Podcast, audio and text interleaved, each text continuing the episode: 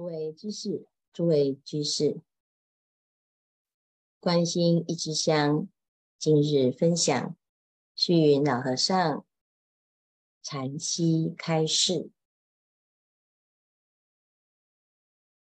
虚云老和尚谈到德山禅师，德山宣鉴禅师是四川简州人。常讲《金刚般若经》，时人谓之周金刚。这位周金刚对于《金刚经》研究得很透彻，他常常跟同学说：“一毛吞海，信海无亏；仙界头风，风力不动。”学与无学，唯我知焉。所有的八万四千法门，就《金刚般若波罗蜜经》囊括了所有的三藏十二部经，他通通都了达。后来听到南方。禅风兴盛，都没有在读经，他觉得非常的不以为然，所以他就前往去南方，准备去降服众魔。没想到他提着、担着他的青龙书钞，就是他的《金刚经》啊，以前啊是。写在这个竹简上，他就挑着他的经往南方走。结果走在路上，见到一个婆子卖饼，所以他要去吃这个点心，要买点心。结果被婆子啊一问，问了《金刚经》的内容。哑口无言，这婆子就问啊：“这是什么？”他说：“这是青龙书钞。”婆子在问《讲和经》《金刚经》，婆子就问：“我有疑问，你若答得，施于点心；若答不得，且别处去。”你就别吃了吧，你都不懂《金刚经》啊，《金刚经》说：过去心不可得，现在心不可得，未来心不可得。为甚上座点哪个心？过去心是什么呢？现在心是什么？未来心又是什么？我们现在想到过去心的这一瞬间，它就过去了。昨天、前天、大前天，在此刻之前所起的心是什么？你想到过去的那个心。你没有办法再把它恢复，也没有办法找得到它的痕迹，这都是前尘虚妄相想。现在心不可得，你起的现在，在这瞬间啊，它就已经成过去了，刹那刹那。念念不停，心心不住，如火成灰，渐渐消陨。我们在这个瞬间都没有一个实在的心可以了得，所以当我们要起念去追寻，其实。已经偏离了心的主体。心的本体是什么呢？不打妄想，不生分别，当下即是。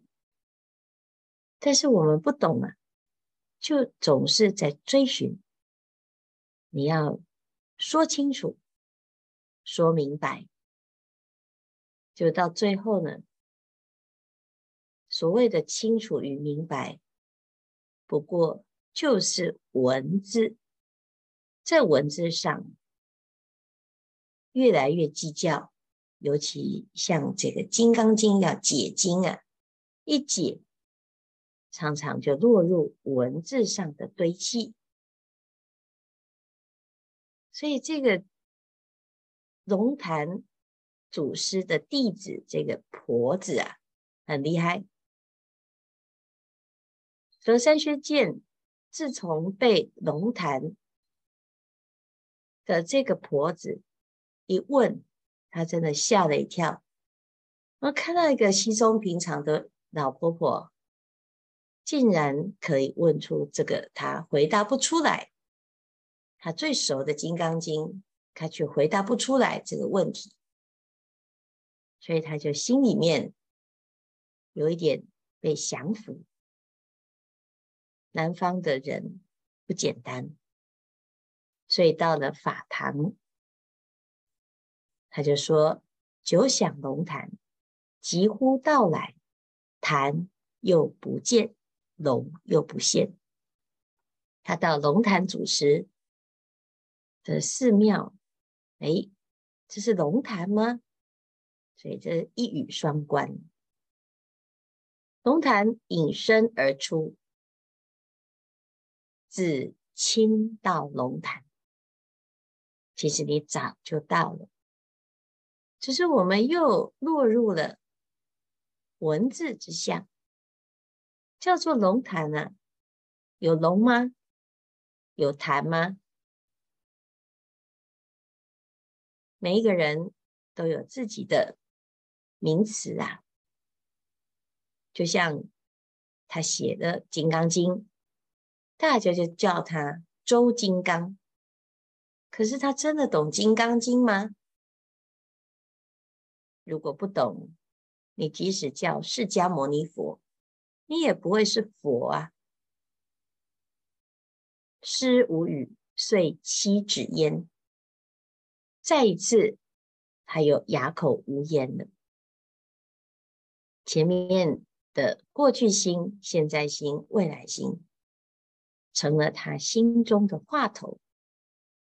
现在呢，找不到龙潭，其实早就在龙潭，他还是不明白，于是就安下心来，在龙潭祖师身边学习，作为侍者。有一天晚上，侍立志。就是在做侍者，就要站在师父的身边服侍。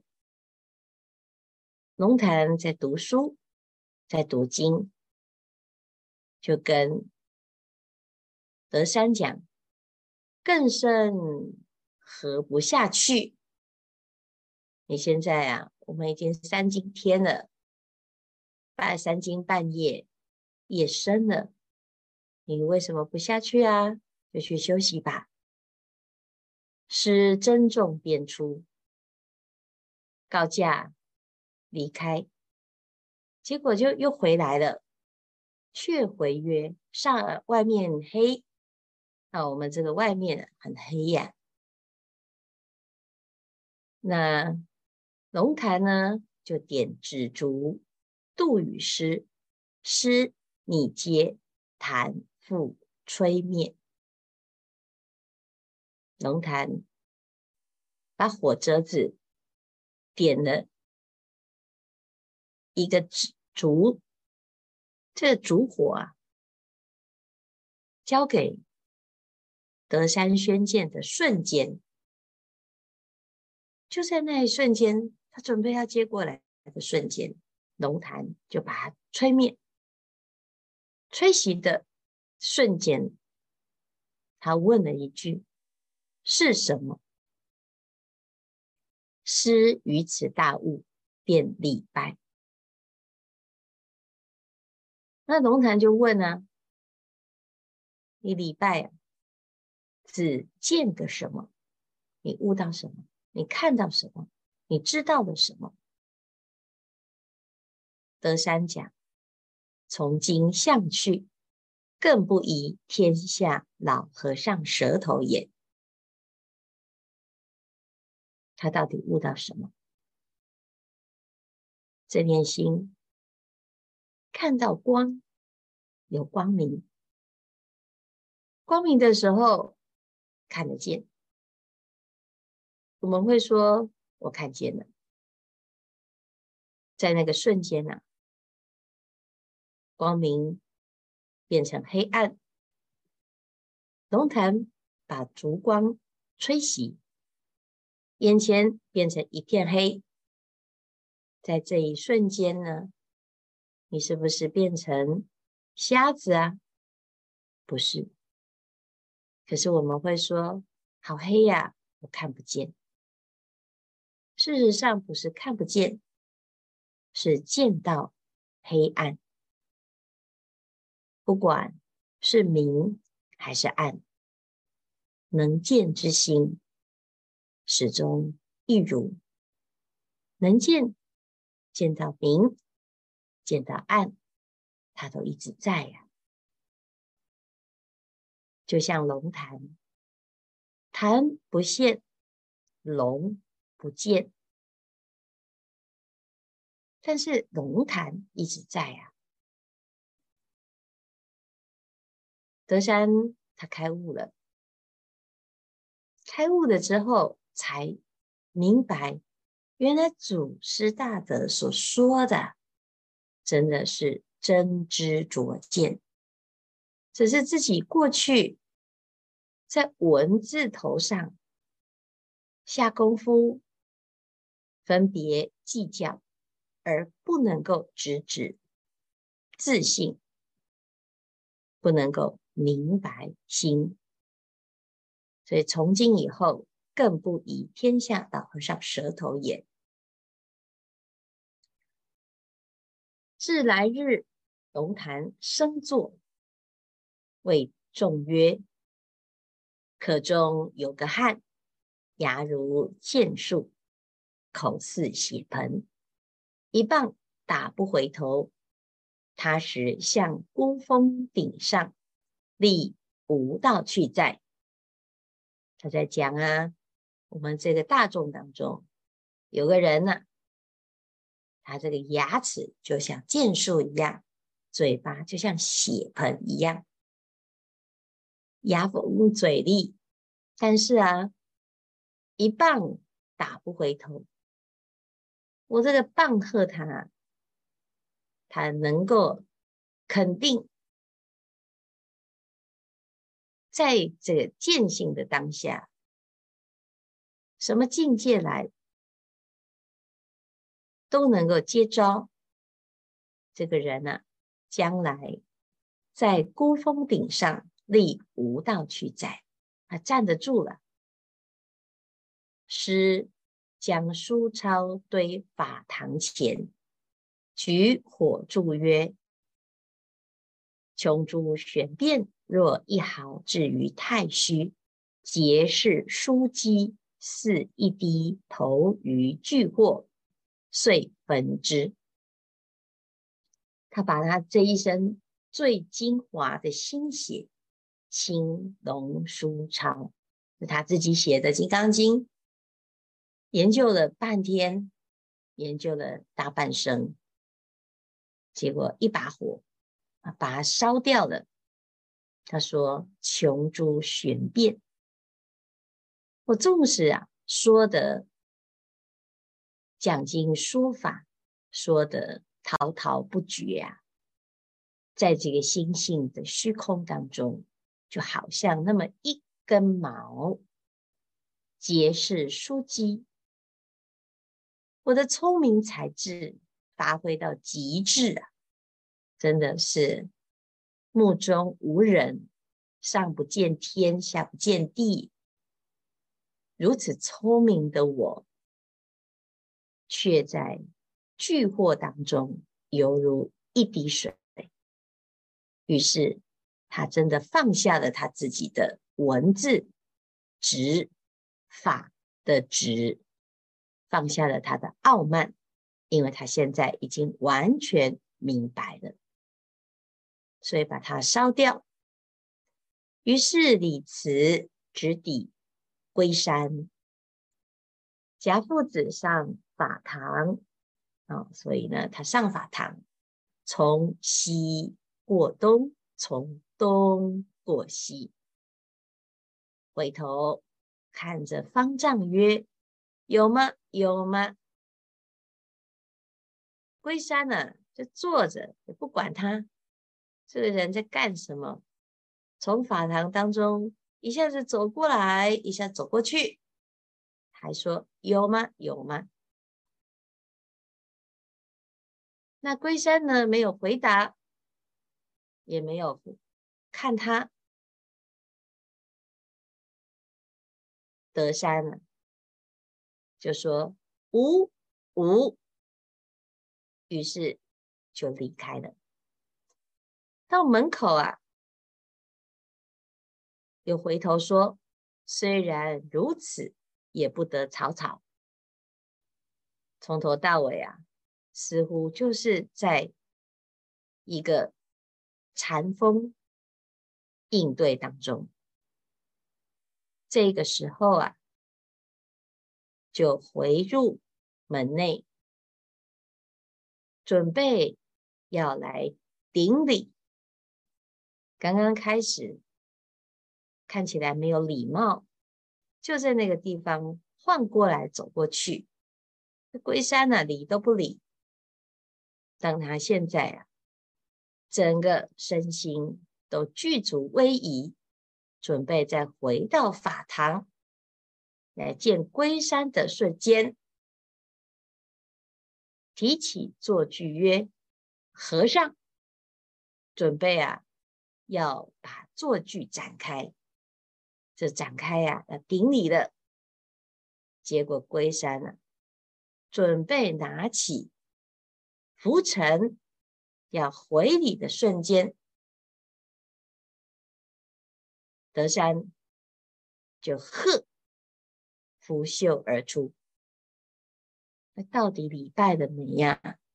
好，这龟山呢、啊，到晚间。就跟大众说啊，今日新道在否？首座说，当时被却法堂着草鞋出去了。而早上的这一出，到底他留下没留下啊？他说啊，走了。从头到尾看起来就是没礼貌，一下子要拜。有喝，有叫人家不要随随便便，但是他要顶礼的时候，却又说：“和尚，哎，在这个瞬间呢，就搞不清楚状况，大家就以为这是一场闹剧。结果龟山说：‘此子以后向孤峰顶上攀结草庵。’”喝佛骂祖去在，这个人啊不得了，这将来喝佛骂祖的料，到底是好还是不好呢？啊，其实这个德山他的棒喝是有名的，当时正值唐武宗宗废佛，德山住在李阳三十年了。后来避难，避难于独福山的施事。大周初武陵太守薛廷望重修德山精舍，号古德禅院，将访求降辄辄降住持。听到德山的道行，就去请他住席，不下山。薛廷旺乃施诡计，潜力以茶言污之，研犯禁法，取士入州，瞻礼兼请居之。为了请德山禅师来住席德山精舍，这薛廷旺煞费苦心。结果呢，后来的师父啊被设计，就住席在德山精舍，始终用棒喝来接引学人，大禅中风，所以后人传为德山棒临济鹤。这是德山宣鉴禅师的故事，他开悟了。开悟了之后，不急着弘法，他在当时啊，继续站得住，站得长。他修行是有一些些，就还有一些些，所以要把自己的修行啊，舍到一些些都不执取，看起来是一个减号，越来越没有，其实。什么都具足，但是我们一般人在追逐的过程，常常忘失这个心的殊胜，所以就在外面东寻西求，想要得到什么，想要借此有所肯定，其实这都是有为法的执取。时间不多，大众继续精进。用功，狂心顿歇，歇即菩提。